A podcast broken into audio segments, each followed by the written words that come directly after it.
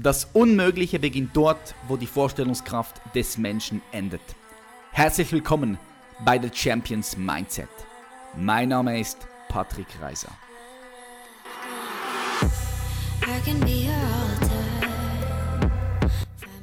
Welcome back, ladies and gentlemen. Richtig cool, dass du heute wieder mit hier von der Partie bist. Ganz egal, wo du jetzt auch immer gerade bist, liebe Zuhörer und liebe Zuhörerin, ob beim Sport, im Gym, zu Hause, unterwegs zur Arbeit, unterwegs im Flugzeug, im Bus, im Zug, egal wo. Eins verbindet uns, wir haben alle Bock, hier das Maximum aus diesem Leben herauszuholen. Ja, wenn ich sage das Maximum, dann meine ich vor allem so lebendig wie möglich zu sein, das Leben zum vollsten erfahren, uns ja, einfach zu entfalten und weiterzuentwickeln. Und das feiere ich einfach. Also ich bin so glücklich für jeden Einzelnen und jede Einzelne, die hier immer wieder zurückkommt und hier reinhört. Und vielleicht sogar auch auf YouTube YouTube-Videos schaut von mir oder auf Instagram meine Arbeit, unsere Arbeit verfolgt. Mega, mega nice. So, heute steigen wir ein in ein super spannendes Interview wie immer. Heute haben wir Tobias Beck mit dabei. Um dir ein bisschen Kontext hier mitzugeben, lese ich hier mal die Anmoderation vor. Tobias Beck flog aus dem Kindergarten der Grundschule und fünf verschiedene Gymnasien. Vom Flugbegleiter mit Lernschwäche zum Hochschuldozent und, laut Focus, dem besten Speaker im deutschsprachigen Raum. Die Wirtschaftswoche schreibt über ihn, Beck macht Edutainment, eine neue Art des Lernens. Das Handelblatt nennt ihn den Shootingstar der Branche und NTV schreibt, in seinen Seminaren und Büchern motiviert er Menschen dazu, das Schöne im Leben zu sehen und ihre Träume Wirklichkeit werden zu lassen. Tobi hat ein bewohnerfrei Podcast, der auch immer wieder auf Platz 1 in der Charts ist und er wurde bereits 9 Millionen Mal heruntergeladen. Lufthansa und Eurowings haben ihn im Bordprogramm. Hunderttausende schulte er bereits live Zudem ist er persönliche Berater namhafter CEOs. Unternehmen wie Vorwerk, Bertelsmann und viele anderen vertrauen ihm seit Jahren. 2018 und 2019 wurde er mit dem Publikumspreis Speaker des Jahres geehrt. Tobias Beck hat auch zwei Bestseller geschrieben. Und zwar das erste Buch Unbox Your Life wurde in 17 Sprachen übersetzt und in 36 Ländern veröffentlicht. Und sein zweites Buch heißt Unbox Your Relationship. Das wurde zum Spiegel-Bestseller. Tobias studierte Psychologie und gibt viele seiner Keynotes kostenlos an Schulen und Universitäten. Besonders setzt er sich für die Rettung der Meere und die Bildung von Jugendlichen ein. Ich würde sagen, wir starten doch direkt rein. Ich wünsche euch ganz viel Spaß und sage herzlich willkommen in der Show. Tobias Beck. Tobias Beck, herzlich willkommen in der Show. Dankeschön. Ich freue mich da zu sein. Bei so einem coolen Typen wie dir und bei so einer geilen Community habe ich Bock drauf. Gleichfalls, gleichfalls. Das kann ich dir nur zurückgeben. Ich finde es mega geil, dass du hier bist. Wir kennen uns jetzt ja auch ein bisschen persönlich. Ja. Ich war schon zweimal bei dir. Einmal, das war 2016 in Berlin an der Masterclass. Stimmt, unsere größte bisher, ja. Mhm. Ja, da waren, waren 1000, 2000 Leute dabei. Also es war auf jeden Fall bombenvoll. Und dann ähm, erst gerade letztens an der Public Speaking Academy. Da habe ich ein paar Bilder von dir im Kopf, ja, das war cool. Es sind ein paar Dinge dort gelaufen, die, die nicht rausgehen, ja, rausgehen dürfen. Da muss man schon wirklich persönlich dabei sein. Aber auf jeden Fall ein richtig, richtig geiles Event. Ich habe so viel mitnehmen können und einmal nochmal herzlichen Dank dafür. Hat sehr viel Spaß gemacht. Da haben wir ein bisschen, äh, ich sage immer, Speaker oder Trainer Cha-Cha-Cha getanzt. Ne? So die Energie hochgefahren.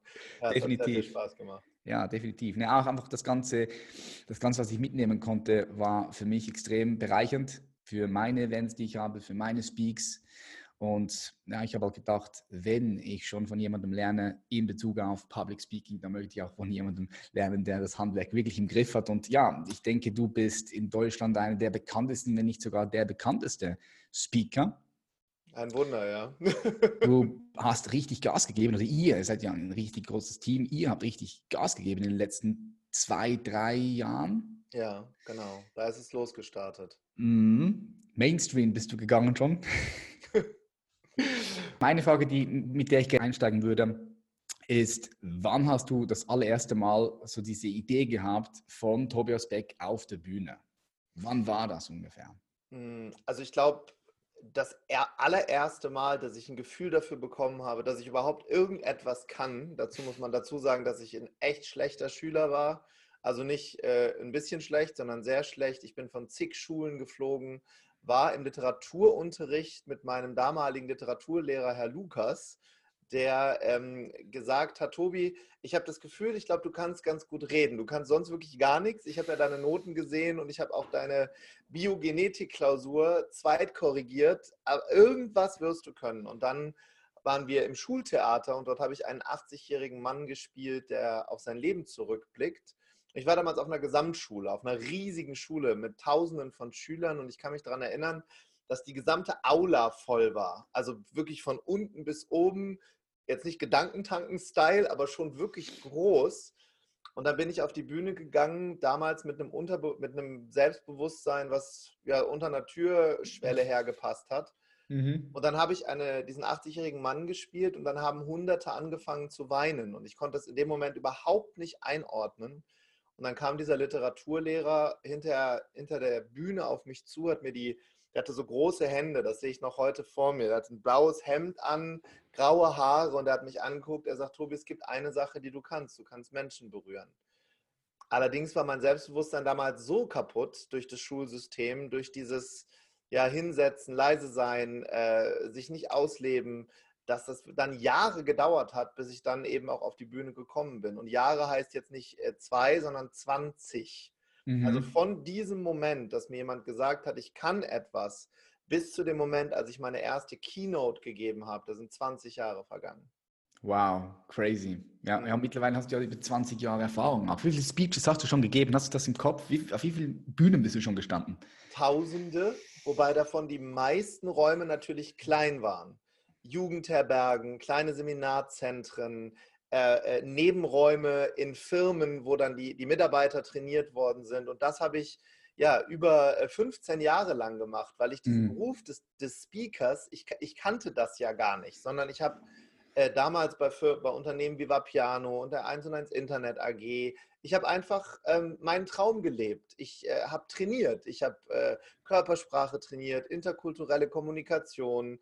Dann ist irgendwann das Tiermodell entstanden und das Bewohnermodell entstanden. Und das ist langsam in die Unternehmen wirklich reingegangen, dass es jeder Mitarbeiter dort kannte, bei Bugatti, bei Vorwerk.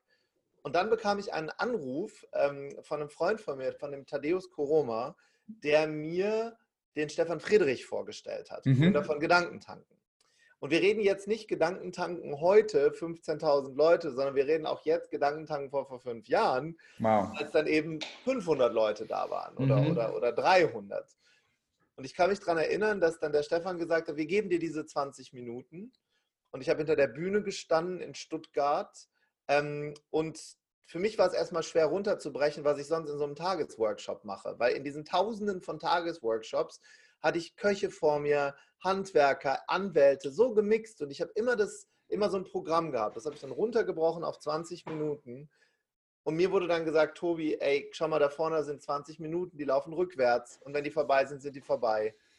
Und mach einfach was raus. Übrigens, um allen mal die Illusion zu nehmen, einige waren distanziert freundlich, andere haben mich gar nicht begrüßt hinter der Bühne aber du kommst da als Nobody hin. Mich kannte niemand, Patrick. Also nicht, also wirklich niemand. Nur in den Unternehmen und meine Frau kannte mich. Social Media war damals auch noch, du warst Social Media gar, gar nicht am Start damals, ich hab, gell? Ich gar nichts gemacht. Ich, ich wollte das auch nie machen. Ich wollte nie einen Podcast haben. Ich wollte nie Instagram machen. Das war alles, ich wollte auch gar nicht Speaker werden. Das war, über, mhm. das war so weit weg. Ich habe Leute ich habe Leute, ich, wenn ich einen Jürgen Höller, ich war mal bei seinen Motivationsdays oder, oder Power Days oder bei einem Tony Robbins, ich habe mal gedacht, wie machen die das? Das ist ja, wie kommen die Leute hier hin? Ich konnte es überhaupt nicht fassen. Und dann kam dieser Herbsttag in Stuttgart bei Gedankentang. Ich gehe auf die Bühne. Die Leute stehen auf, klatschen Standing Ovation. Ich komme hinter die Bühne zurück. Ich habe einen großen Vorteil gehabt. Ich habe das, was ich dort erzählt habe, eben 15 Jahre lang jeden Tag gemacht. Das heißt, ich war voll, voll Profi da drin. Ich konnte jeden Atmer, jeden Lacher, äh, äh, das war so in Fleisch und Blut. Und dann ja, hat der Stefan Friedrich zu mir gesagt, Tobi, du bist ab heute Keynote-Speaker. Habe ich gesagt, was ist das? Auch ein Keynote-Speaker kriegt für eine halbe Stunde oder Stunde das oder das Doppelte, was ein Trainer bekommt. Und das war der Startschuss von allem, wie es jetzt heute aussieht. Geil, I love it, I love it. Ja, mich, crazy. Ja, es ist crazy. Es kann so schnell, es kann, es kann, es kann so schnell gehen, aber trotzdem, was man halt nicht vergessen darf, ist die ganze Arbeit, die man vorher schon reinsteckt. So viele Leute sehen, wow, der steigt da in zwei, drei Jahren hoch auf 160, 170.000 Followers, füllt die Hallen. Aber was sie eben nicht sehen, ist die ganze Arbeit, die du da vorher schon geleistet hast. Ja, ja. und das ist, ein, das ist so ein großen Tipp, den ich geben kann, auch an junge Menschen. Ich meine, du bist da in deiner Branche so ein Vorreiter, wie man eben auch Welten miteinander kombinieren kann. Ne? Sport und Persönlichkeitsentwicklung, Ernährung und Persönlichkeitsentwicklung. Weißt du, Persönlichkeitsentwicklung war für mich immer schon ein Teil meiner Reise. Ich habe mit, schon mit 18, 19 habe ich Fragen gestellt. Persönlichkeitsentwicklung ist ja nichts anderes, als dass es Antworten auf Fragen gibt, die im klassischen System gar nicht gestellt werden. Also all das, wo du, wo du mundtot gemacht wirst, als Schüler gehört hier nicht hin, passt nicht oder in der Ausbildung, das darfst du in der Persönlichkeitsentwicklung fragen. Und all diese Dinge, die ich jetzt heute mache, die waren ja über Jahre schon in mir drin. Mhm. Nur sie mhm. wollte keiner hören. Und jetzt sage ich etwas, wo, was ich auch immer bei der Public Speaking Academy sage, wo, wo dann die Leute sagen, was, was gibt es ja gar nicht. Meine ersten öffentlichen Seminare dann, die haben 25 Euro gekostet. 25 Euro in der Jugendherberge in Frankfurt. Und weißt du was, der Inhalt war der gleiche wie für das, wo Leute jetzt 6000 Euro für bezahlen. Der Inhalt mhm. war gleich. Mich mhm. kannte nur niemand. Mhm. Sich auch eben diese Zeit zu geben, weißt du, sich die Zeit zur Entwicklung zu geben, dass das nicht so schnell geht. Mhm. Ja, bin ich, bin ich voll bei dir. So, was mich interessieren würde, ist noch, wie du diesen, diesen Switch gemacht hast. Also ich weiß, dass du damals bei der Lufthansa, glaube ich, ja. gearbeitet hast. Ja. Und wie hast du angefangen, diese Brücke zu bauen? War das ein abrupter Wechsel? Das interessiert mich sehr, wie das bei dir gegangen ist, wie du diesen Change gemacht hast. Vom ja. Mitarbeiter in der Luft, ähm, wo, du, wo, du, Leute bedient hast ja. bei der Lufthansa, zu ja. dem, was du heute machst. Also die Lufthansa hat damals unglaublich viel dazu beigetragen, wer ich heute bin. Das muss ich auch dazu sagen. Also damals, als ich dann von der Schule gegangen bin, mit einem schlechten Abi, ich habe es dann wirklich geschafft, nach zehn Schulwechseln, von der Sonderschule zur Hauptschule, zur Realschule, also in so einem Gesamtschulkonzept, ne, die ganzen Kurse dann belegt, ähm, war ich erstmal bei der Feuerwehr ein Jahr im Rettungsdienst und dann bin ich ganz jung, nämlich mit 18 Jahren zur Lufthansa gegangen, hm. als Flugbegleiter und habe dort Schliff gelernt. Ich habe Benimm gelernt von Menschen, die mir gesagt haben, du drehst dich jetzt links rum. Du hast jetzt Pause. Setz dich hin. Ich weiß, du bist todmüde. Wir fliegen aber noch zwölf Stunden. Steh auf, wasch dir das Gesicht, bediene Menschen. Und da kann man jetzt sagen, ja, aber Tobi, muss man das? Mir hat es einfach unfassbar gut getan, meine mhm. eigenen Bedürfnisse zurückzunehmen. Zu lernen, dass es nicht um mich geht, sondern um den Gast, der da sitzt, der da gerade Geld äh, bezahlt hat für. Und dann hat die Lufthansa mir zwei Dinge gegeben. Sie hat mir irgendwann natürlich die ganze Welt gezeigt. Ja, also ich, das ist ja das schöne Abfallprodukt oder von der Reiserei. Und ich habe dann irgendwann begonnen, Fragen zu stellen. Auch da wieder. Ich habe Fragen gestellt. Ich kann mich erinnern, in Venezuela am Pool, da saß die ganze Crew und dann habe ich etwas laut ausgesprochen. Ich habe gesagt, sag mal, ist es eigentlich krass, dass First-Class-Passagiere für einen Flug das bezahlen, was wir beide hier im Jahr verdienen. Und lustig war an diesem Pool, dass außer mir sich da überhaupt keiner Gedanken drüber gemacht hat. Und damit will ich mich nicht wichtig oder unwichtig machen, sondern da haben es ganz viele akzeptiert, dass das, dann kam sowas, ja, das ist halt so. Das sind halt mhm. zwei Welten, Tobi. Und das habe ich nie akzeptiert. Ich habe einen Satz wie das ist ja so nicht akzeptiert, sondern ich habe mir dann die Frage gestellt, ja, Moment, Moment, Moment. Äh, wenn die das können, dann kann ich das ja auch. Was macht die jetzt anders oder, oder besser? Und dann habe ich angefangen, mir Puzzleteile zusammenzusetzen, nämlich ich habe Menschen in der First Class gefragt, wie hast du das gemacht? Wie, mhm. warum, warum sitzt du hier? Und da gab es eine Gemeinsamkeit von denen. Die haben alle andere Dinge getan als Leute, die jetzt in meinem direkten Umfeld waren die haben andere Bücher gelesen, die haben andere Events besucht, die haben, die haben ja andere Gespräche geführt, über andere Dinge sich unterhalten. Und dann habe ich begonnen, mich mit diesen Themen zu beschäftigen. Und ja, 20, 20 Jahre später dann habe ich dann selber äh, mal in der First Class gesessen als Gast und bin mittlerweile auch Senator bei der Lufthansa. Das heißt, ich sitze an einem Tag in der ersten Reihe und bestelle meinen Orangensaft. Und das ist jetzt für einige wahrscheinlich überraschend. Am nächsten Tag stehe ich da in Uniform, weil ich arbeite da immer noch. Ich arbeite immer noch mehrere Tage im Monat als Pörser, Flugbegleiter und bediene Menschen. Wow. Und mein das ganzes Team und alle sagen mal, Tobi, warum machst du das? Du bist, bist du, da hast du doch gar keine Zeit dafür. Aber weißt du, als Keynote-Redner möchte ich fühlen und wissen, mhm. wie das mhm. ist, in den Schuhen derjenigen zu sitzen, die vor mir stehen. Weil ich kann mit diesen Plattitüden so wenig anfangen. Ja, sei jetzt gut drauf. Nee, wenn ich das 30, wenn mein Urlaubsgeld gestrichen wurde, wenn mein Weihnachtsgeld gestrichen wurde, wenn ich nach 20 Jahren Mitarbeit einen Kugelschreiber geschenkt bekomme, bin ich jetzt mal nicht gut drauf, du Motivationsvogel.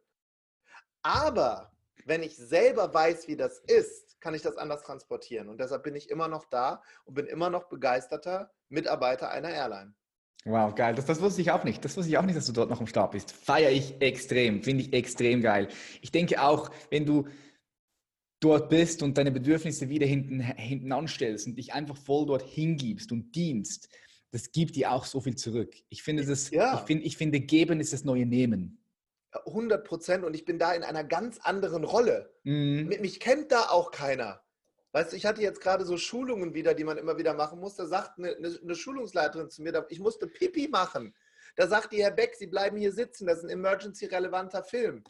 Habe ich mich wieder hingesetzt wie ein Fünfjähriger. Aber das tut mir mal gut, Patrick. Mhm. Mir wird sonst, Herr Beck, möchten Sie gern Pfefferminztee, Caesar Dressing, was möchten Sie auf, meinem, auf Ihrem Salat?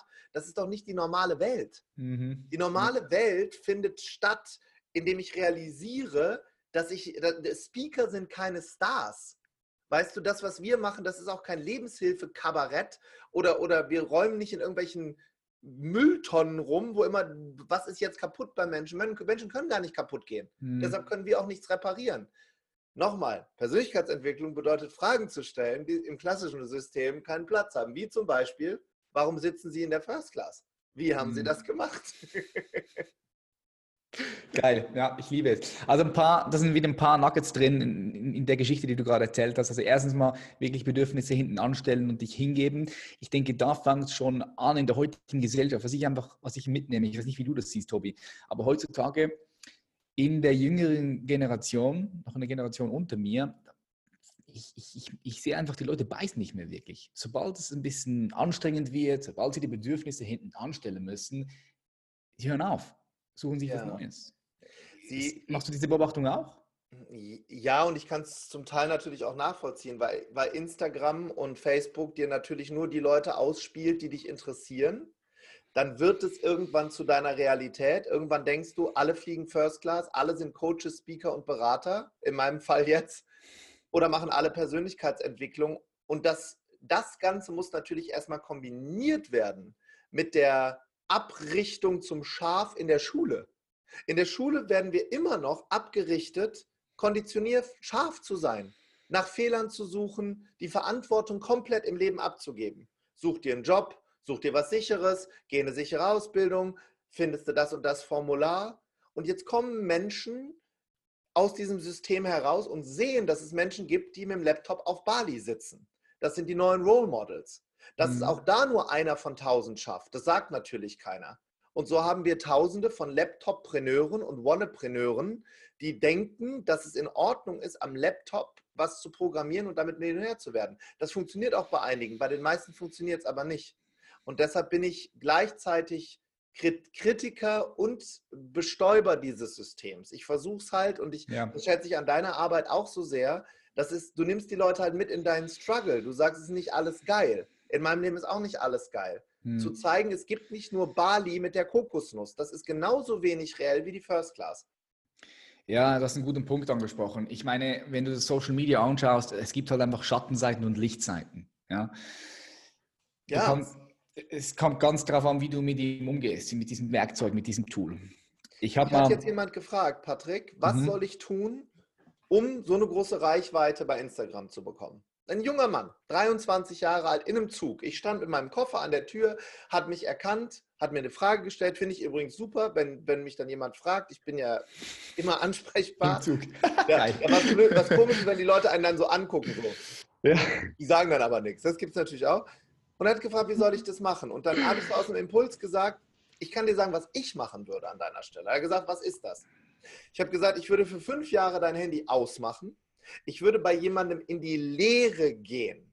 Vom Toilettenputzen über Kaffee machen bis zum Dokumente vorbereiten, bis zum Tasche tragen, würde ich bei jemandem in die Lehre gehen, der genau das macht, was du machen möchtest. Alles lernen und dann machst du in fünf Jahren dein Handy als Experte wieder an und kriegst eine Reichweite, die, die, die, die sich gewaschen hat. Was du auch machen kannst, ist die Menschen mit auf diese Reise zu nehmen. Das ist auch mhm. okay. Mhm. Aber bitte, bitte, bitte, bitte, geh ins Dienen, weil, jetzt kommt die nächste große Warnung für junge Leute, dann wirst du jetzt erfolgreich, erfindest irgendwas, wirst Instagram-Model, jetzt wirst du irgendwann ein Team brauchen. Leute, die bei dir angestellt sind. Wenn du selber nie angestellt warst, wenn du selber nie gedient hast, ja, wie wichtig. in Gottes Namen willst du ein Team führen? Unmöglich. Das kommt dann aber meistens später, die Realisierung, dass mir laufen immer die Leute weg. Die sind alle komisch. Nein, du bist komisch, weil du nicht gelernt hast, wie das ist. Und da will ich niemanden äh, irgendwie äh, äh, belehren, nur weißt du, wenn, wenn, wenn es nur ums Geld geht, wenn das wirklich das ist, was Menschen glücklich macht, warum ist eine Lindsay Lohan und, und, und die ganzen Leute, warum sind die dauerhaft in der Klinik? Ja, Erklär klar. mir das doch mal einer. Ja, genau das ist der Punkt, weil Erfolg und Geld halt eben alleine nicht zufrieden macht. Das ist ein Mittel, das ist ein Transportmittel, du kannst damit mehr Dinge tun, aber, aber innere Zufriedenheit, Glückseligkeit, das kann dir all das nicht geben. Ja, das ist halt eine Illusion. Und mir gibt es zum Beispiel auch nichts. Also jetzt auf der großen Bühne zu stehen oder so, was mir was gibt, ist, ist Briefe zu lesen, Feedbacks zu bekommen mhm. von Leuten, die das, das verändert haben. Aber das zu machen, um, um Star werden zu wollen, sich selbst als Star zu positionieren, diesen Kick um jeden Preis wiederzubekommen, ähm, das halte ich für, für gefährlich, wenn die Super. Liebe dann fehlt, ne? Da, da, dahinter. Super gefährlich. Ich sehe es auch, schau, ich, ich kenne auch ganz viele äh, große Vloggers oder YouTuber oder Instagrammer und, und ich sehe es auch dort. Wenn du mal eine gewisse Reichweite aufgebaut hast und eine Fanbase hast, die sagt, hey, deine Arbeit ist cool oder du bist cool. Es ist super schwer, das zu differenzieren. Ja, Total. Das, und, und, dich nicht mit dem zu identifizieren. Ja. Weil sobald du dich mit dem identifizierst und der Erfolg bleibt mal aus oder nicht, kommt nicht so, wie du dir das vorstellst, die Klicks gehen vielleicht runter, dann ja, kann das zu Depressionen führen im, im schlimmsten Fall. Das kann zu extrem, un, zu, zu, zu extrem Unzufriedenheit führen. Das siehst du auch bei all diesen Stars, die kommen einfach nicht mehr damit klar. Die kommen nicht mehr damit klar. und raus. dafür, dafür gibt es eine Lösung, glaube ich, und das ist das Zuhause. Die Familie Erfolg meinst du? Ja, Erfolg beginnt zu Hause, wie wir auch immer Familie definieren. Das können mhm. auch sehr gute Freunde sein. Aber Erfolg findet nicht draußen auf der Bühne statt. Ich bin der große Zampado, sondern Erfolg findet statt mit einem stabilen Umfeld. Und jetzt dürfen wir eine Sache nicht vergessen. Wir reden ja immer noch jetzt gerade in dieser Blase von den Leuten, die das alles schaffen. Die meisten, die jetzt, oder viele, die jetzt gerade diesen Podcast hören, die sagen, das sieht bei euch alles so einfach aus, Patrick. Das sieht bei dir alles so einfach aus, Tobi. Aber ich habe diesen Mut gar nicht. Und den möchte ich gerne sagen, du bist mit diesem Mut geboren. Das musst du mhm. nicht lernen. Meine beiden Kinder, die, die, die, die zeigen mir das jeden Tag, die sind unfassbar mutig. Mhm. Und wir versuchen dann die Kontrolle zu halten übers Leben. 90 Prozent unseres Lebens können wir nicht kontrollieren. Und die ganz Großen, ja. die wirklich Großen, wo wir aufschauen, das sind nicht die, die mit dem goldenen Löffel geboren wurden, sondern das sind Menschen wie Oprah Winfrey, die durch die Hölle gelaufen sind und die deshalb nahbar geblieben sind. Mhm. Die finden wir wirklich gut, solche Leute. Mhm. Und, und und dann einfach mal machen. Ich meine, das ist, das, das sagen ehrlich. Ich habe für mein erstes Buch drei Jahre gebraucht. Aber nicht, weil ich nicht schreiben kann. Ich war in Deutsch sogar, war, war hinter ein gutes Fach bei mir, sondern weil diese ganze Scheiße aus meinem Kopf erstmal raus musste. Tobi, wer soll das denn lesen? Du bist doch kein Autor. Was glaubst du, wer du bist? Das war alles in meinem Kopf. Immer noch, ist heute noch in meinem Kopf. Ich bin doch, ich bin doch auch nur auf der Reise. Zweite Buch ein Jahr, dritte Buch drei Wochen. Warum? Weil irgendwann, irgendwann wird es dann ja immer einfacher, wenn du einmal verstanden hast, dass diese, dass wie, der, wie, das, wie dieses, der Blueprint funktioniert. Mhm. Geil, ja, ich habe gesehen für das neue Buch, ich glaube, du, du warst in Thailand und hast das geschrieben, gell? Genau. In ganzen drei Wochen hast du es durchgehasselt. Ja, wow. durchgehasselt. Für mich ein Wunder. Deep ja, Work. Einfach, Deep dann, Work. Dann, dann, kam, dann kam so dieser Flow, ne? aber der ja. kam bei mir auch nicht immer. Weißt du, es gibt Leute auch da wieder, wo ich denke bei Instagram, mein Gott, derjenige, der ist immer mit dem kosmischen Klaus verbunden, die sitzt da. Hab ich nicht. Ich habe richtige Kacktage. Geil. Schau, was ich bei mir herausgefunden habe, ist, ähm, seitdem ich jetzt diese Seminare mache und Leute coache im Bereich Bewusstseinsentfaltung, ich bin so hungrig geworden noch mehr zu lernen. Ja, das war auch der Grund, warum ich jetzt beispielsweise bei dir war und mir ja. die Skills für, für, das Speaking angeeignet habe, weil ich einfach, ich, ich, ich spüre so, hey, ich möchte meinen Kunden noch mehr und noch schneller helfen. Und, und, und, dieses, und dieses Gefühl, ich möchte noch schneller und noch tiefer helfen, das löst in mir so dieser, es ist kein Druck, aber es ist so, diese, diese Freude und diese Neugier noch mehr zu entdecken, weißt du, noch auf das nächste Seminar zu gehen dort und dort mir noch Wissen an, anzueignen. Wie gehst du damit um?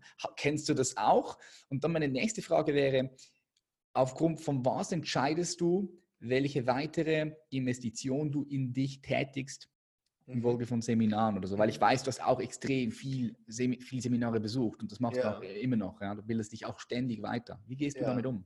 Also erstmal möchte ich sagen, warum ich das überhaupt gemacht habe, weil da ist, wir haben ja bei allem so Schlüsselerlebnisse im Leben. Das fällt mir jetzt gerade ein und zwar, ich habe ja jahrelang Vertrieb gemacht, ne? habe ich schon mal erzählt. Ich war damals im Network tätig und war dann irgendwann äh, Vizepräsident einer großen Telekommunikationsfirma mit Mitte 20. Mhm. Und da war ich auf so Riesenveranstaltungen. Da habe ich so gelernt, wie das ist, so Riesenveranstaltungen als, als, als Teilnehmer mitzuerleben. Und da war ich auf einer Veranstaltung in Detroit ähm, 20.000 Leute in der Halle, 25.000. Und dann lief der damals beste Mensch in diesem Vertrieb rein, einer der größten Trainer, Dekan einer Universität für Psychologie, George Zaluki. Ich habe damals gedacht, Gott persönlich betritt die Halle. und da habe ich natürlich gedacht, der kommt da rein, lässt sich feiern und, und, und, und, und der hat was für mich so Unfassbares damals gemacht. Der hat sich in die erste Reihe nach ganz links gesetzt, damit er niemandem den Platz nimmt in der Zeit, wo er da durchlebt, nimmt einen Zettel und einen Stift und schreibt anderthalb Stunden mit, was derjenige, der auf der Bühne steht, der gerade in dem Konzept angefangen hat und seine Weisheiten erzählt, was der da alles von sich gibt. Und da habe ich die Person neben mir gefragt, hör mal, das, damals war mein Mindset so, das hat er doch gar nicht nötig. Also, das ist George Seluki. Der hat Lametta bis, zu, bis, bis zum Boden. Der ist ja der ist siebenfach chemisch gereinigt. Der ist Multimillionär, der Typ. Mhm. Und diesen Satz, der dann kam von meinem Vizepräsident damals, Kai Grundmann, der sagte dann, deshalb ist der Vizepräsident. Und das hat bei mir so viel verändert, auch was das Thema Führung und nach vorne gehen angeht. Ich mhm. Und dann in dem Moment, ah, okay. Und da, in dem Moment, damals, habe ich mich entschieden, ein ewiger Schüler zu bleiben. Und um die, ich, ich mache es zum Beispiel so, ich nehme mir 15 Tage im Jahr für neue Projekte, die blocke ich mir im Kalender, neue Bücher, neue Projekte und ungefähr 15 Tage im Jahr Training. Mhm. Und da gehe ich in Elemente rein, in denen ich glaube, noch nicht gut genug zu sein. Ich habe zum Beispiel noch nie klassisch NLP gelernt. Nicht, dass ich es anwenden möchte, aber ich möchte gerne das Wissen haben. Deshalb habe ich mir einen Coach gesucht, in dem Fall Dennis Scharnweber, ja, kann ich geil, nur empfehlen. So ein geiler Typ, ja. der mir beibringt, wie das funktioniert. Jetzt gehe ich zum Gründer von NLP, zu Richard Bandler, fünf Tage, um zu verstehen, wie es funktioniert. Dann war ich im Kloster in Thailand, um, um mit Mönchen zu leben. Und, und diese Dinge trage ich mir in den Kalender ein. Und das ist vielleicht noch ein Hack für alle, die zuhören. Wenn ich es nicht in meinen Kalender eintrage, würde ich es auch nicht machen, weil ich fahre da nicht mal gerne hin.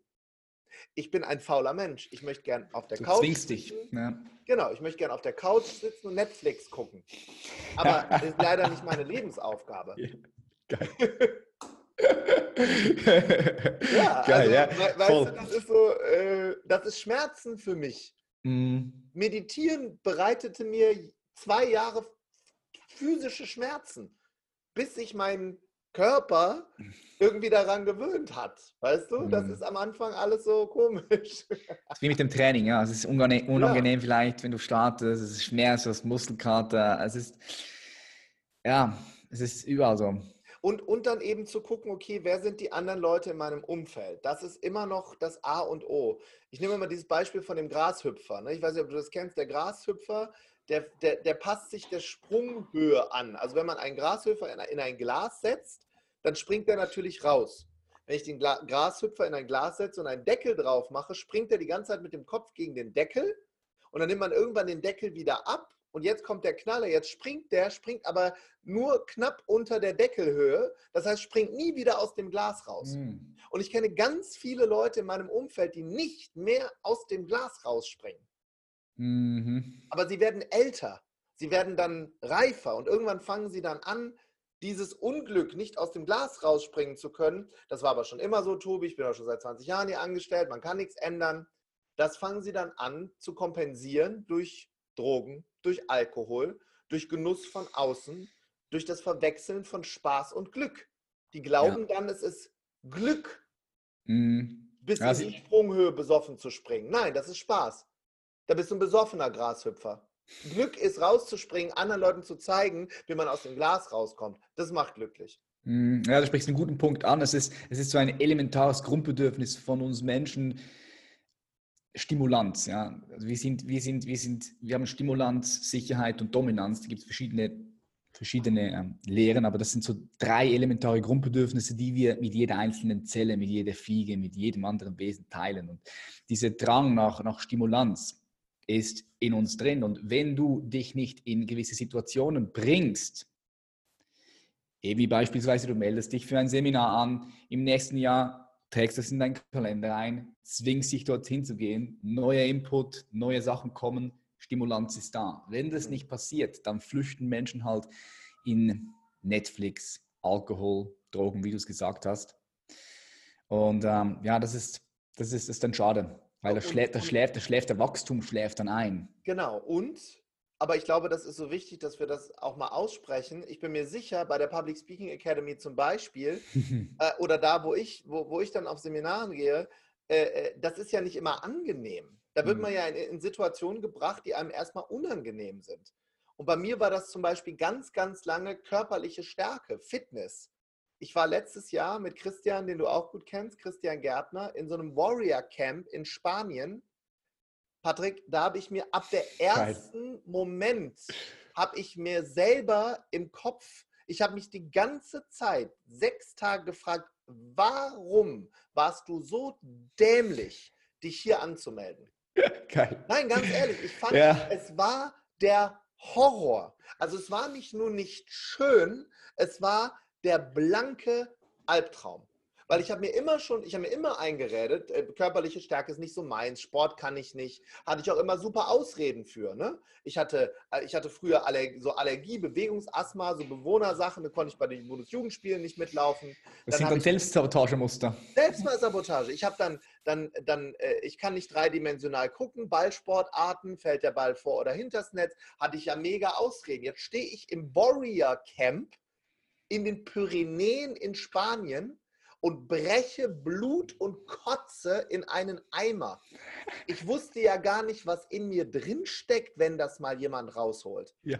das ist, ich habe ich hab gedacht, ich, ich habe gedacht, ich bin jetzt bei 100 Prozent. Ich habe gesagt, ich sterbe jetzt, wenn ich noch einen Schritt mache. Aber ich bin nicht gestorben.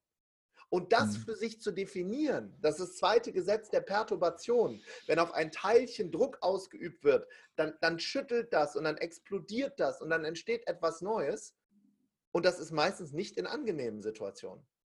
Ich bin dort meine Platzangst losgeworden. Ich, ich konnte, das wissen die Leute alles nicht von mir. Ich bin ein normaler Mensch. Ich bin wie du, wie ich. Ich konnte jahrelang nicht Fahrstuhl fahren. Hm. Ich habe ich hab bei Stefan Friedrich zu Hause die Fahrstuhltür kaputt gemacht, weil ich eingesteckt, weil ich, weil ich, weil ich drin stecken geblieben bin. Dann habe ich eine Panikattacke bekommen. Für die Leute, die hier zuhören, wenn du mal eine Panikattacke hast, du denkst, du stirbst. Hm. Deine Herzquote, du kannst nicht mehr atmen. Und dann habe ich gesagt, da muss ich was ändern. Da- Das, das kann ich, ich kann doch nicht auf der Bühne stehen und sagen, krieg dein Leben in die Hand und ich kann selber nicht mal in einem Fahrstuhl fahren. Und dann war ich dort, es war auch in den Pyrenäen, in einem Inipi-Zelt, eine indianische Zeremonie. Da hätte ich dir vor drei Jahren gesagt, oh Patrick, lass mich mit so einer Scheiße in Ruhe. Ich habe da nichts mit zu tun. Die Leute haben alle nichts zu tun, da mit einer Feder im Kopf. Mittlerweile weiß ich, ich habe das, ich hatte nichts zu tun. Ich hatte nämlich nichts Besseres zu tun, als die zu bewerten. Mhm. Mittlerweile liebe ich jemanden mit einer Feder im Kopf, weil der ist ja viel weiter als ich in diesem Bereich. Und da sagt dieser Indianer zu mir, wir saßen, du musst dir vorstellen, in einem Zelt, 40 Leute, bis auf der Unterhose nackt. Für diejenigen, die Platzangst haben, kommt jetzt der schlimmste Moment. Und in dem Moment habe ich schon gemerkt, ah, oh nein. Scheiße. Dann lagen in der Mitte so 70, 80 Zentimeter große Steine, die lagen 24 Stunden im Feuer die glühten. Also nicht einer davon, Großväter nennen die das. Kam ein Großvater nach dem anderen da. Habe ich gesagt, kannst deine Familie zu Hause lassen. Dann hat der gesagt, wir machen jetzt von außen das Zelt zu. Und jetzt hast du zwei Möglichkeiten, lieber Platzangst, Mensch. Ich war nicht der Einzige da, der mit Problemen da reingeht. Entweder deine Beine sind gleich weg, dann läufst du über die Steine, oder du hältst das aus. Es war einer der schlimmsten Momente in meinem ganzen Leben. Ich habe eine Panikattacke bekommen. Ich habe gedacht, ich, ich, ich, ich muss jetzt sterben. Ich habe nichts mehr gesehen. Es war bullenheiß. Dann singen die da dazu noch oh, oh, oh, Geräusche. Ich habe gedacht, ich werde irre. Vier Runden hintereinander. Und um die lange hm. Geschichte kurz zu machen, ich gehe aus dieser Zeremonie raus, gehe in das Hotel zurück, drücke zwischen dem dritten und vierten Stockwerk auf Stopp und teste für mich, kann ich in diesem Raum sein. Meine Platzangst ist weg. Geil. Finde ich das geil? Nein. Ich finde aber auch Zahnarzt nicht geil. Ich gehe trotzdem hin. Mm, geil, geil. Ja, ich, ich weiß genau, was du meinst. Ich hatte das große Glück oder Privileg, kann man auch sagen, dass ich halt mit ähm, 20 in der Armee hier war, in der Schweiz in, in der Armee. Das hast du im der... Podcast bei mir erzählt. Ja, ja genau. genau. Und dort bin ich auch, ich bin durch die Hölle durch. Ey. Ich bin durch die Hölle durch. Und ich habe mich so oft gefragt, warum mache ich das? Komm, lass einfach jetzt aufhören. Lass einfach aufhören. Ja. Und, und, und, und, und weißt du, diese Selbstsabotagemuster. Also wenn dir jemand sagt, du bist gut aussehend oder schön, dann glauben wir Menschen, auch ich, ich glaube das dann eine Sekunde. Wenn dir jemand sagt, du bist hässlich, ein einziges Mal, glauben Menschen das ihr ganzes Leben lang. Und da sich selbst rauszuholen, durch viele Wiederholungen an sich zu arbeiten, auch das ist Persönlichkeitsentwicklung. Mhm. Zu beginnen, an sich und dem Verständnis aufs eigene Leben zu glauben. Das ist, glaube ich, eine, eine, eine ganz, ganz große, eine ganz, ganz große Ding, ein ganz, ganz großes Ding, was wir lernen dürfen. Yep, das sehe ich auch so. Was ich bei dir beobachtet habe, so in den letzten zwei, drei Jahren, auch du hast dich stark weiterentwickelt. Ähm, ich habe mal gehört, dass du früher mit Spiritualität gar nichts anfangen konntest. Ich weiß, Spirit Spiritualität ist also auch so, Spiritualität ist also so ein missbrauchtes Wort. Ja. Ähm, aber wir nehmen es jetzt hier trotzdem mal rein. Mhm. So, was mich interessieren würde, ist, was ist passiert, dass, dass dieser Switch kam und du gesagt hast, hey, lass mich da mal, mal eintauchen in, dieses, in diesen Bereich. Mhm. Bewusstseinsarbeit, Spiritualität. Was, was ist da genau passiert und wie sehr hat dich das verändert? Erstmal gab es natürlich einen Grund, also den wahren Grund dafür, warum ich es bei anderen belächelt habe. Also uns triggert ja immer etwas, also triggert bedeutet, piekst uns oder, oder löst in uns etwas aus, was wir mhm. eigentlich selber entweder haben oder haben wollen. Das heißt, sobald ich in meinem Umfeld Menschen hatte, die spirituell sind, war mein Schutzmechanismus, mein, mein emotionaler Abwehrmechanismus, einen blöden Spruch zu drücken. Mhm. Da kommen der Erleuchteten, hier sieht es aus wie im dänischen Bettenlager, also, ne, das war mein, mein, mein sofortiger Impuls, weil ich wollte das nicht. Und der Grund dafür ist, dass ich in meiner Jugendzeit, äh, zudem, dass ich schlecht in der Schule war, bin ich mehrere Jahre in einer Sekte aufgewachsen. Und dort, dort durfte ich mir zum Beispiel keine Freunde selber aussuchen, sondern die wurden mir zugewiesen. Es gab eine eigene Sprache, die Sprache der Engel, das waren so Klicklaute. So, sehr gruselig für, wenn man Kind ist oder Crazy. Hm. Ganz crazy ich durfte kein Fernsehen gucken, ich musste missionieren gehen. Und diese, das von früher hat mir meinen spirituellen Kanal zu Gott, zu etwas, was größer ist als ich, für alles, was nur ansatzweise in diese Richtung geht. Da habe ich Beton reingekippt und obendrauf noch einen Seeigel gesetzt, damit bloß keiner da dran kommt. Mhm. Und damit bin ich auch lange gut gefahren. Bis zu dem Moment, bis ich dann gelesen habe, dass wir Menschen eine Region im Gehirn für Glauben haben. Und wenn wir den nicht bespielen, dann stirbt er irgendwann ab, genau wie alles, was wir nicht benutzen. Und dann nutzen wir einen Teil unseres Gehirns gar nicht. Das heißt, es war eher mein High im Erstkontakt dazu, wo ich gesagt habe, es ist ja aber dumm, wenn ich einen Teil meines Gehirns gar nicht benutze. Und dann war ich bei so einem Retreat von Dr. Joe Dispenza. Mhm, das habe ich mitbekommen. Eine Woche lang, also wieder typisch Tobi, nicht mal eine Stunde meditieren probieren. Nee, geh doch direkt dahin, wo es morgens um vier losgeht, wo du sieben Stunden am Stück, ohne dich zu bewegen, meditierst. Das war ja eine super Idee. Die ersten Tage, Patrick, ich habe gedacht, ich werde irre. Die Leute, ich habe die Leute bewertet. Die hatten komische Frisuren, die hatten selbst gehäkelte Rucksäcke. Ich habe das bewertet. Ich habe gedacht, die können alle nichts. Mhm. Und dann kam es zu den Übungen. Und dann habe ich es irgendwann zugelassen und habe hab gemerkt, dass wenn ich meditiere, dass ich in einen anderen Bewusstseinsstatus für mich komme. Dass mein Geist, der sonst immer wie ein wilder Stier, der sich jetzt so rebelliert und irgendwann kam Leere und dann Klarheit. Das war so geil, wo ich im Nachgang sage, warum habe ich das nicht schon früher gemacht? Na, weil ich es halt bewertet habe. Mhm. Und jetzt, ich würde mich jetzt nicht als sonderlich spirituell sehen, aber vielleicht ist auch das etwas, was ich in den letzten Jahren gelernt habe. Du hast gesagt, ich, ich habe mich verändert. Ich will mir gar kein Label geben. Ich will weder sagen, ich bin spirituell noch unspirituell. Ich will weder sagen, ich bin Pörser noch Speaker. Ich will weder sagen, ich finde materielle Güter toll oder ich finde sie scheiße. Dieses, ich bin jetzt Veganer, ich bin jetzt in der Persönlichkeitsentwicklung, als wäre es eine Krankheit, mhm. als wäre es, ich hätte jetzt den Heiligen Gral erfunden. Das, diese Bewertung von Dingen, die macht mich wieder unfrei. Mhm. Ich bin ein Reisender, genau mhm. wie du und jeder Einzelne, der hier zuhört.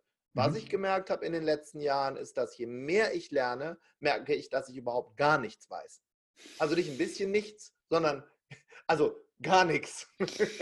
Das Einzige, was ich weiß, ist, dass ich nichts weiß, ja.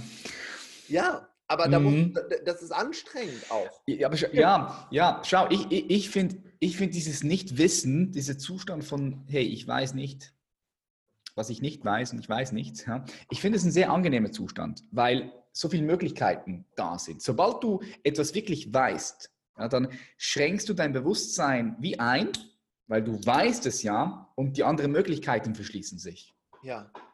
Und, und weißt du, diese, ich war dieses Jahr, ja, habe ich ja vorhin gesagt, in Thailand zum Beispiel, bei einem Mönch. Mhm. Hochgradig anstrengend für mich wieder. Wo du ihm die Füße also, gewaschen hast. Ja, genau. Je, jeder hat eine Aufgabe im, im Kloster. Meine Aufgabe war Füße waschen. Geil. Und da ist was passiert, das würde ich gerne einmal teilen, das habe ich so noch nie erzählt. Ich habe am ersten Tag, als ich da war, hatte ich noch meine Uhr an. Ich habe mir mit 25 in dieser Vertriebszeit damals, ähm, habe ich mir eine Rolex gekauft. Aus mhm. einer, die habe ich schon gefühlt für mich ewig.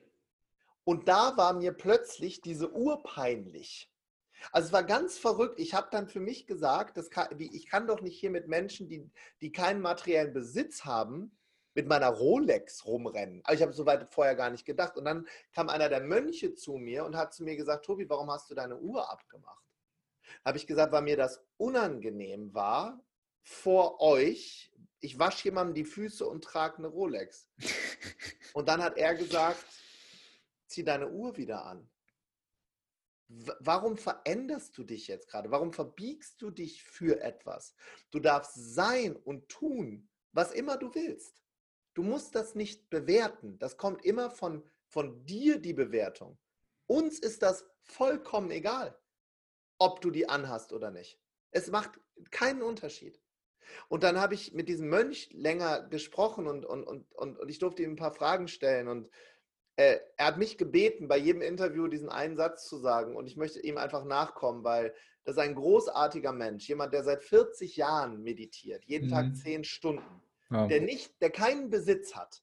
Also bis nichts, bis auf seine, seine Uniform, hätte ich schon fast gesagt, bis auf seinen, seinen, seinen Umhang und sein mhm. Kutti, der auch nicht ihm gehört, weil es geliehen vom Kloster der hat zu mir gesagt, Tobi, wenn du zurückgehst nach Deutschland und vor vielen Leuten redest, der konnte übrigens Gedanken lesen, keine Ahnung wie, er hat gesagt, du bist Lehrer und du hast Probleme in der Schule gehabt. Und dann habe ich erst gedacht, was, woher weißt du das alles? I don't know where he knows it from. Und dann hat er gesagt, du Tobi, ich möchte gerne, dass du eine Sache mitnimmst und in jedes Interview gibst, habe ich gesagt, was ist das? Und dann hat er gesagt, das ist die größte Frage, die du einem Menschen jemals stellen könntest. Wie lautet diese Frage? Habe ich ihn angeguckt, habe ich gesagt, wahrscheinlich, warum? Warum das alles hier? Warum sind wir überhaupt hier? Hat er gesagt, genau das. Und hat er gesagt, du kommst ja aus einem christlich geprägten Land, deshalb will ich es für dich einfach verständlich machen. Stell dir vor, du stirbst, stell dir vor, ihr sterbt und dann kommt das von Michelangelo gezeichnete Gottesbild. Weißer Bart, Stuhl. Aber vielleicht bist du eine andere Religion und da sitzt Allah. Oder vielleicht gibt es nur eine weiße Wand und da steht ein Spruch dran. W wissen wir nicht. Aber es könnte sein, dass dir eine Frage gestellt wird, hat er dann zu mir gesagt. Und weil ich knie so vor ihm, weißt du, wasch ihm so seine Füße, guck ihn an wie ein Fünfjähriger. Und dann hat er gesagt, was wäre, wenn dann die Frage lautet, und wie war es im Himmel? Und auf dieser Frage kaue ich jetzt seit Monaten um, Patrick.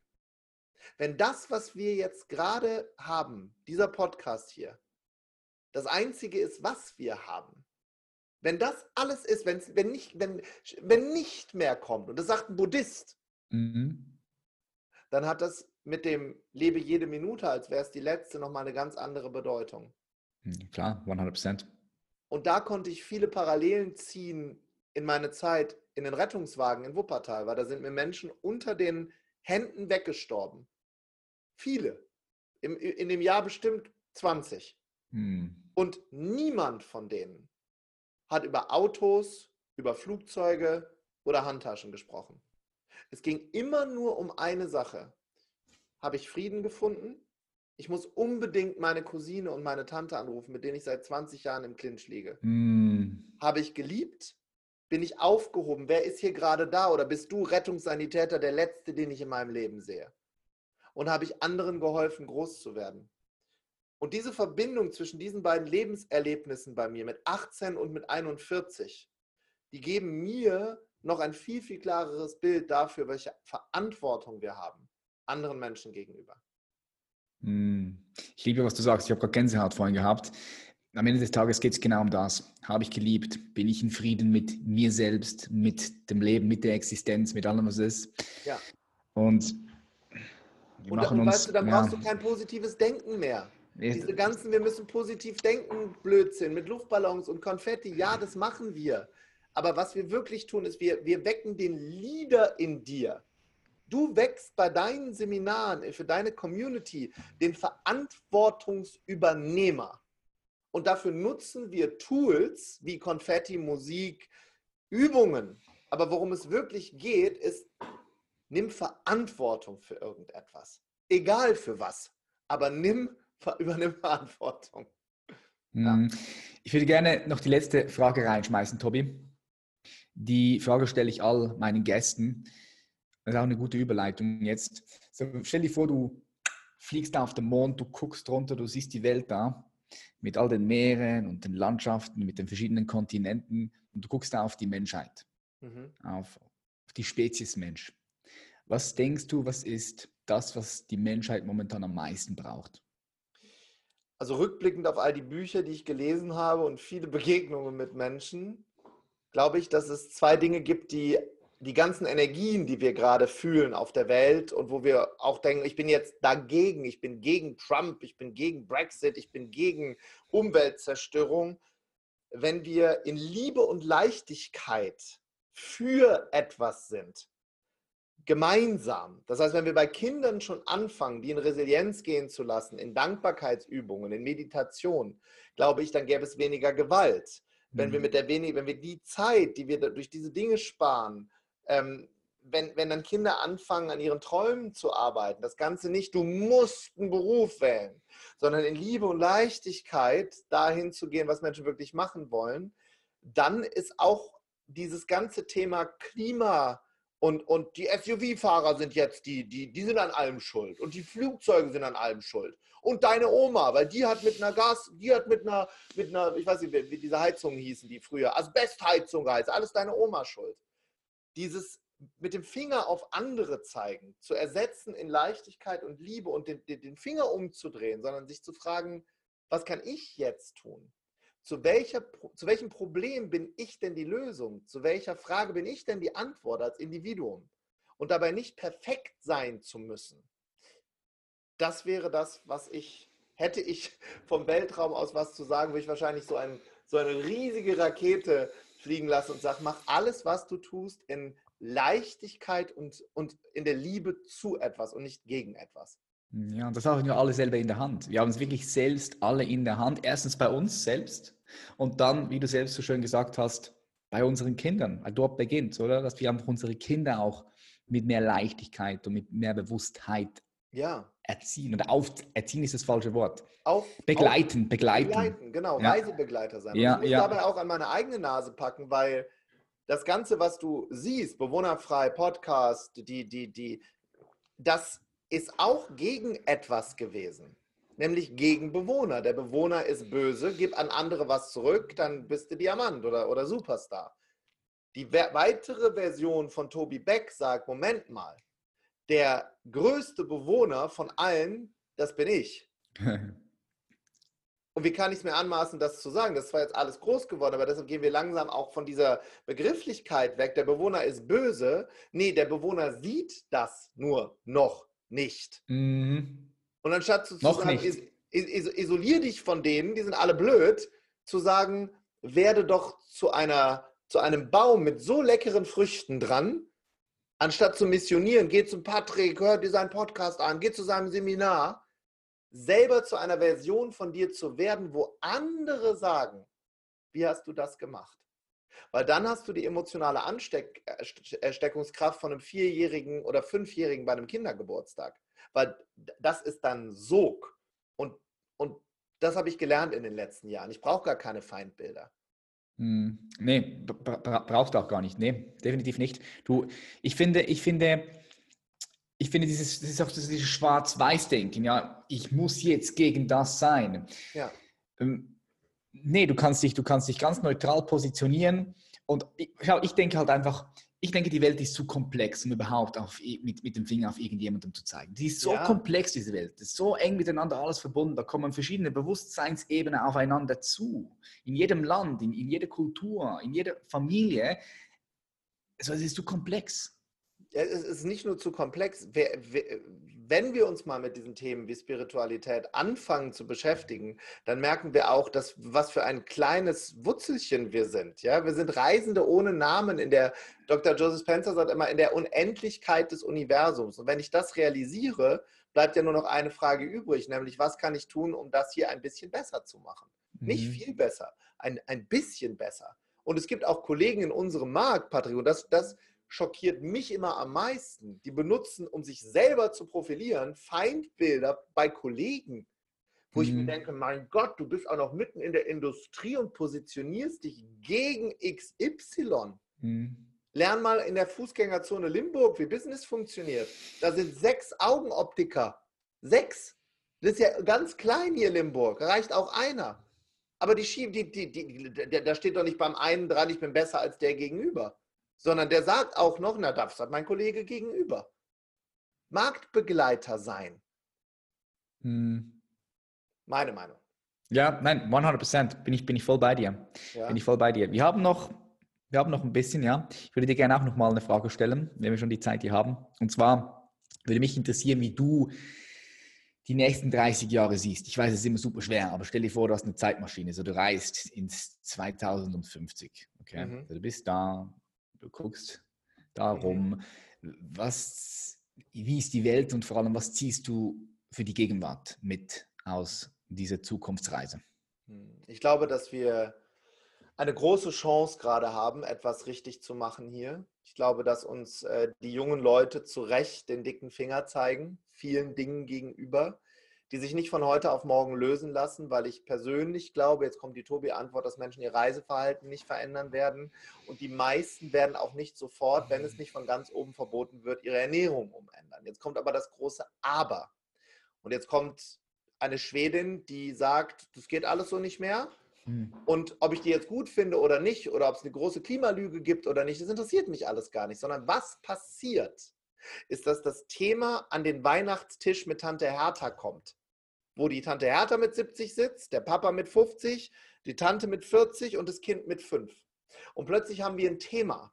Wie Mhm. können wir in unserer kleinen Welt etwas anders machen? dann sagt die Tante Hertha, wir können zum Beispiel die Geschenke nicht verpacken, sondern mit, mit, mit, mit Altpapier, anstatt mit, mit Dingen, die wir hinterher wegschmeißen. Und diese ganzen kleinen Veränderungen geben irgendwann ein großes Puzzle in 30 Jahren.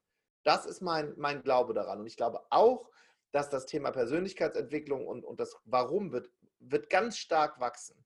Ich persönlich habe nur meine, mein Glücksgefühl noch nie von der Zukunft abhängig gemacht.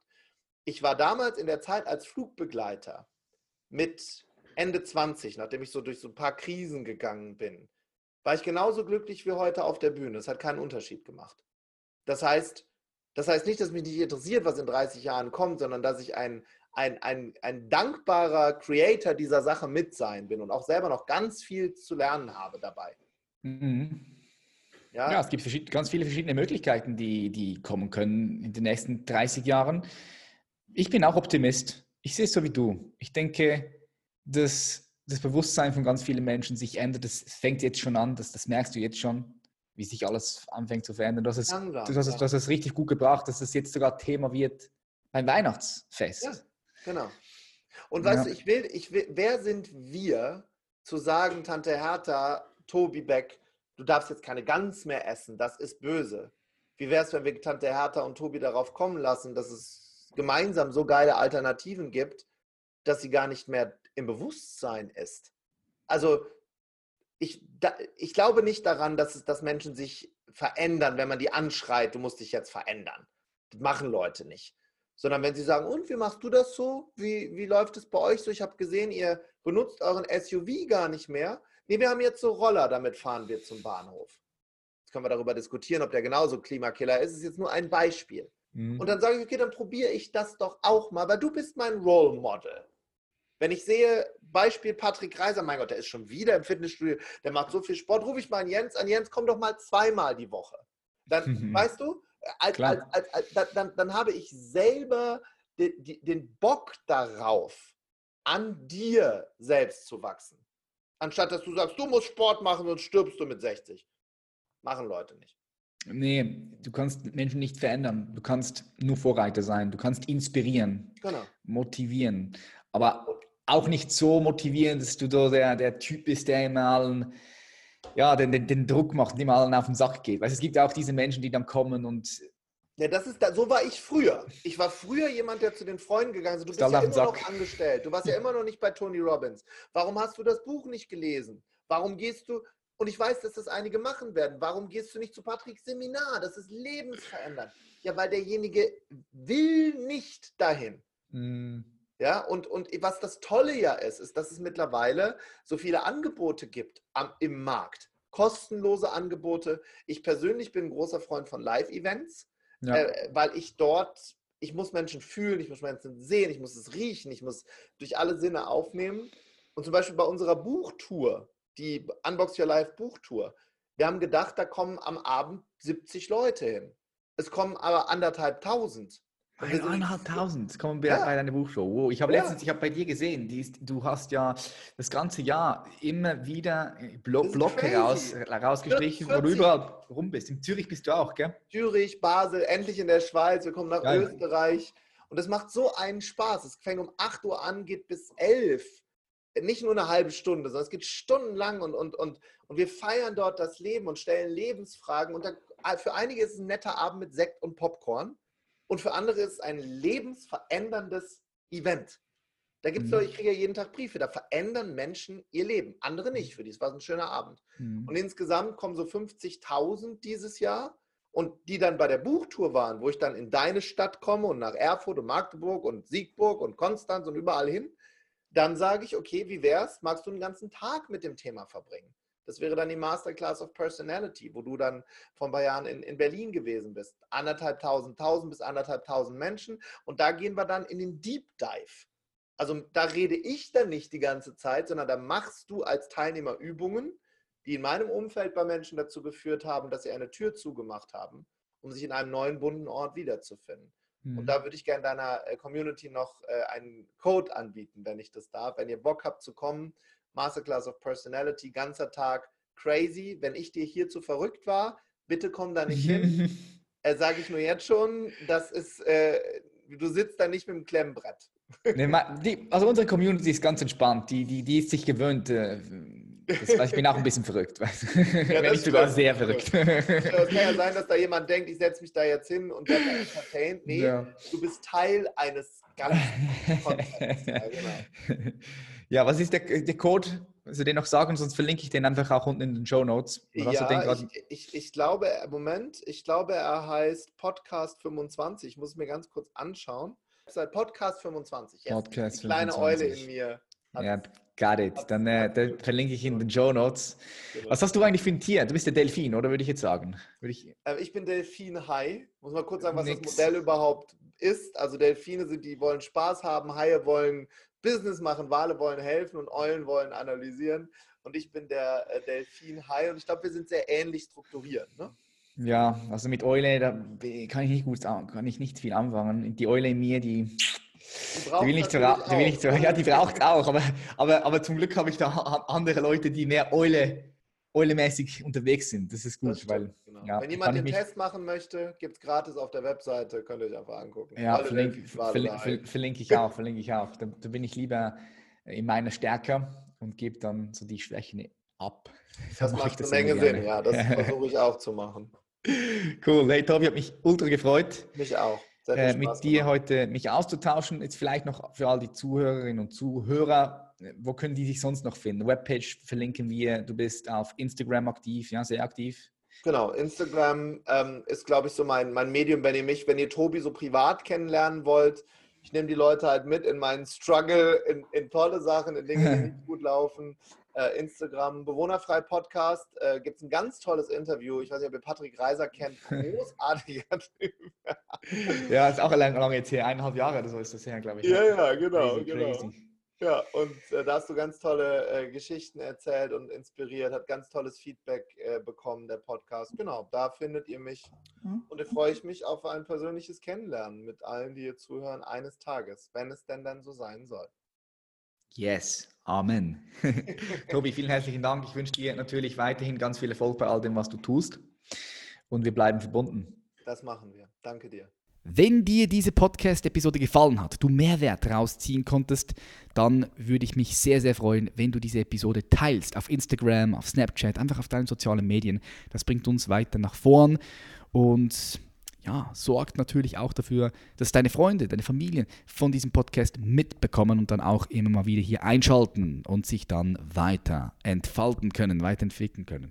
Des Weiteren freue ich mich auch, wenn du ein positives Feedback gibst auf iTunes. Wir haben jetzt schon echt eine Menge, Menge Feedback und ich lese mir jede Woche einmal die neuen durch und habe immer wieder extrem Freude, wenn ich sehe, wer da alles mit dabei ist und wer da kommentiert.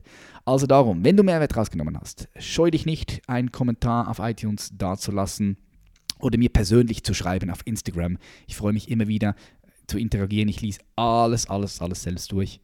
Jede einzelne Nachricht. Und glaub mir, das sind eine Menge. Und wenn du sagst, du möchtest gerne von mir oder unserem Team gecoacht werden, gementort werden, dann hast du die Möglichkeit, dich dafür zu bewerben. Okay? Das ist ein hocheffizientes Coaching, wo wir erstens mal deine Herausforderung analysieren und dann individuell diese Herausforderung zusammen lösen. Es geht darum, dass du dein Potenzial in dir erkennst und es dann auch auf die Straße bringst. Vielleicht bist du gerade in einer Situation, wo du nicht wirklich weißt, wohin die Reise gehen soll in deinem Leben. Du bist unklar, du hast keine Vision, du hast nicht wirklich mehr Sinn auch. Gibt's alles und da sind wir deine Nummer 1 Ansprechperson um dich nach vorne zu pushen. Es kann aber auch sein, dass du schon genau weißt, was du möchtest, du hast eine Vision, aber irgendwie brauchst du Unterstützung, diese Vision auch auf die Straße zu bringen. So, dann sind wir die richtige Ansprechperson und dann lade ich dich ganz herzlich dazu ein, bewirb dich und hol dir einfach auch ein kostenloses Beratungsgespräch mit mir oder jemandem aus unserem Team. Du kannst dafür einfach auf www.patrickreise.com gehen. Den Link findest du auch in den Show Notes zu den anderen Links und kannst dort draufklicken und dich dann für das kostenlose Beratungsgespräch anmelden und automatisch mit der Anmeldung bewirbst du dich für ein Coaching. Ich sage herzlichen Dank, dass es dich gibt. Wir sehen uns in der nächsten Episode auf YouTube, auf Instagram oder wo auch immer. Wir sind so oder so verbunden. Macht Schlaf und bis dann. Peace.